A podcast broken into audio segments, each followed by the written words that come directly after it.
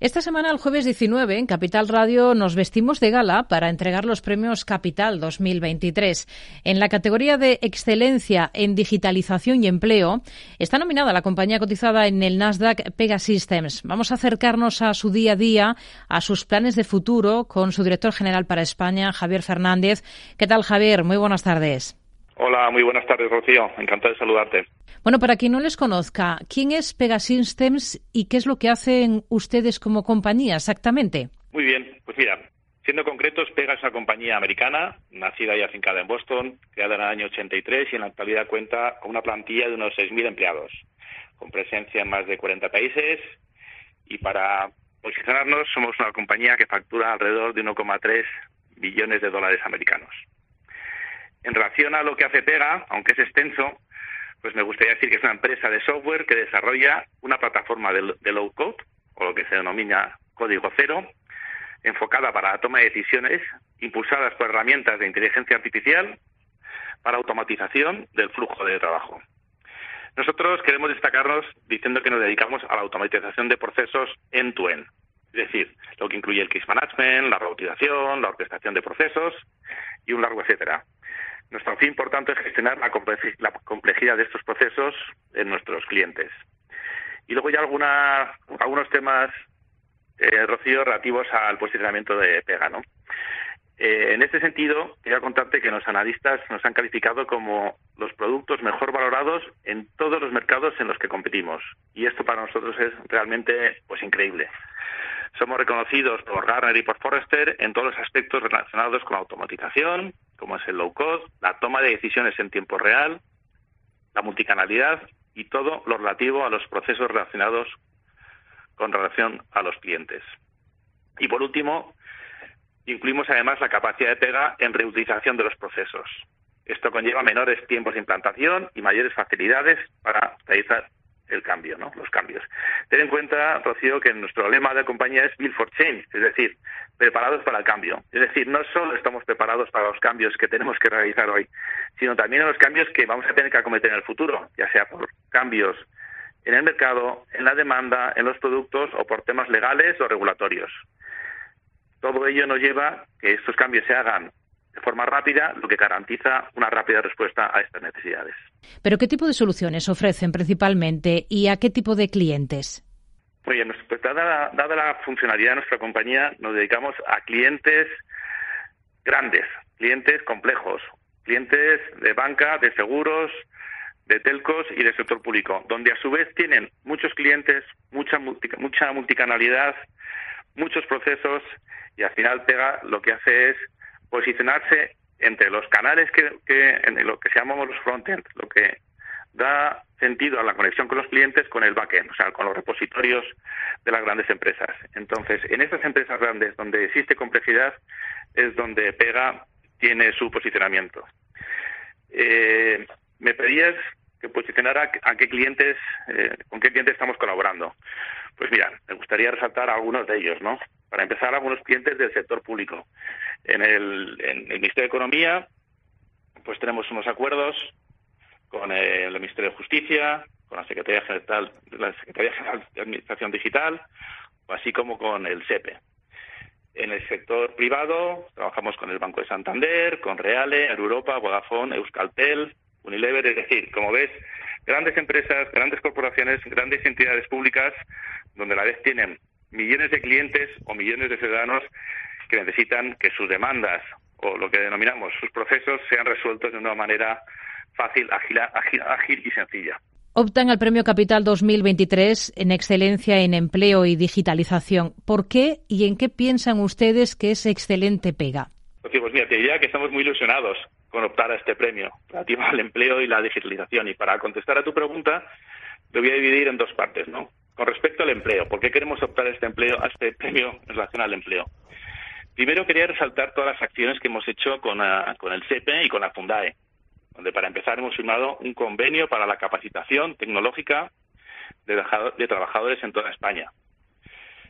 También participamos activamente en el espacio Digitalízate, donde hay más de 50 empresas que comparten recursos formativos en el, ámbito tecnológico y de la digitalización.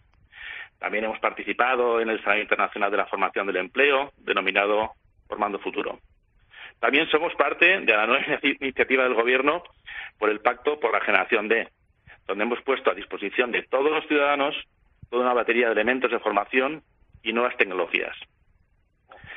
También en el ámbito público-privado quiero resaltar la participación con varios de nuestros integradores, en este caso con Iguay, donde hemos realizado un curso homologado por el Ministerio de Formación relativo al tema eh, legal y, normativo con la Universidad Autónoma de Madrid. Eso, eh, Rocío, en relación al tema del empleo. Y luego la digitalización. Lo primero es porque nos hemos convertido en la plataforma estándar de digitalización y automatización de las administraciones públicas, sobre todo de la Administración General del Estado, y estamos ayudando en los grandes proyectos del Plan de Recuperación y Transformación y Resiliencia, con importantes organismos como la Secretaría General de Administración Digital, el Ministerio de Justicia o el SEPE. También en este ámbito de la digitalización quiero resaltar proyectos muy relevantes como, todo, como es toda la, gestión de ayudas y subvenciones, denominada IGRAN, que se está liderando desde la Secretaría de Estado de Digitalización e Inteligencia Artificial. Y luego ya, más allá de las administraciones públicas, como te contaba, contamos con grandes acuerdos con los grandes clientes de España en el, en el sector de banca, seguros y telco. Y por eso yo creo que estos son nuestros valores para optar a este empleo relativo al empleo y a la digitalización de las organizaciones.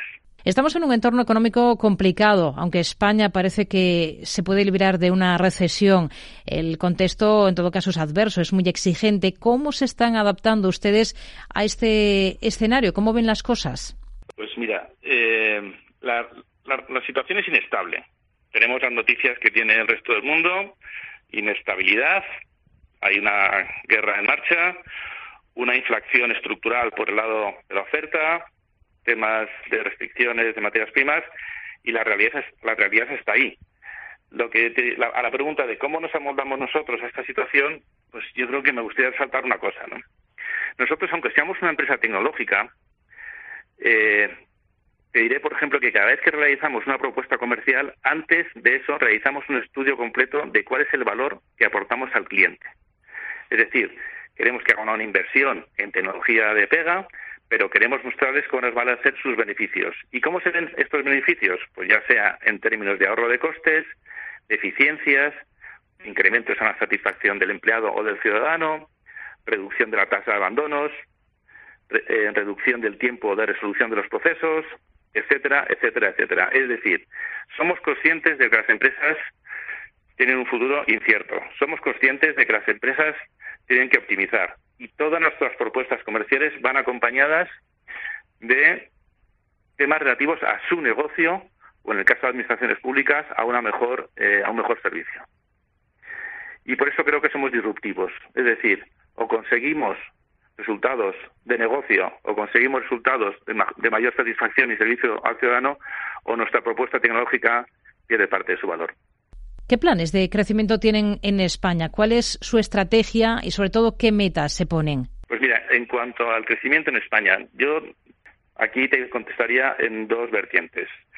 La primera es cómo crecer como compañía y la estrategia es clara. Nuestros objetivos son las grandes compañías, las grandes organizaciones y las grandes entidades del sector público que ahora dan servicio a clientes y ciudadanos. Eso es un primer foco de mercado. Y segundo, para que crezca Espega en España como compañía, también tenemos que hacer crecer a nuestros socios. ¿Quién son nuestros socios? Pues los grandes integradores como Iguay, Accenture, KPMG, Price, porque sin ellos nuestra tecnología es difícil de implantar. Por tanto, está claro que nuestra estrategia de crecimiento es foco en las grandes organizaciones y desarrollo de todo el canal de integradores, tanto nacionales como internacionales, que puedan soportar la implantación de esta tecnología. Javier Fernández, director general de Pegasystems España. Gracias. Muy buenas tardes. Un placer, Rocío. Muy buenas tardes.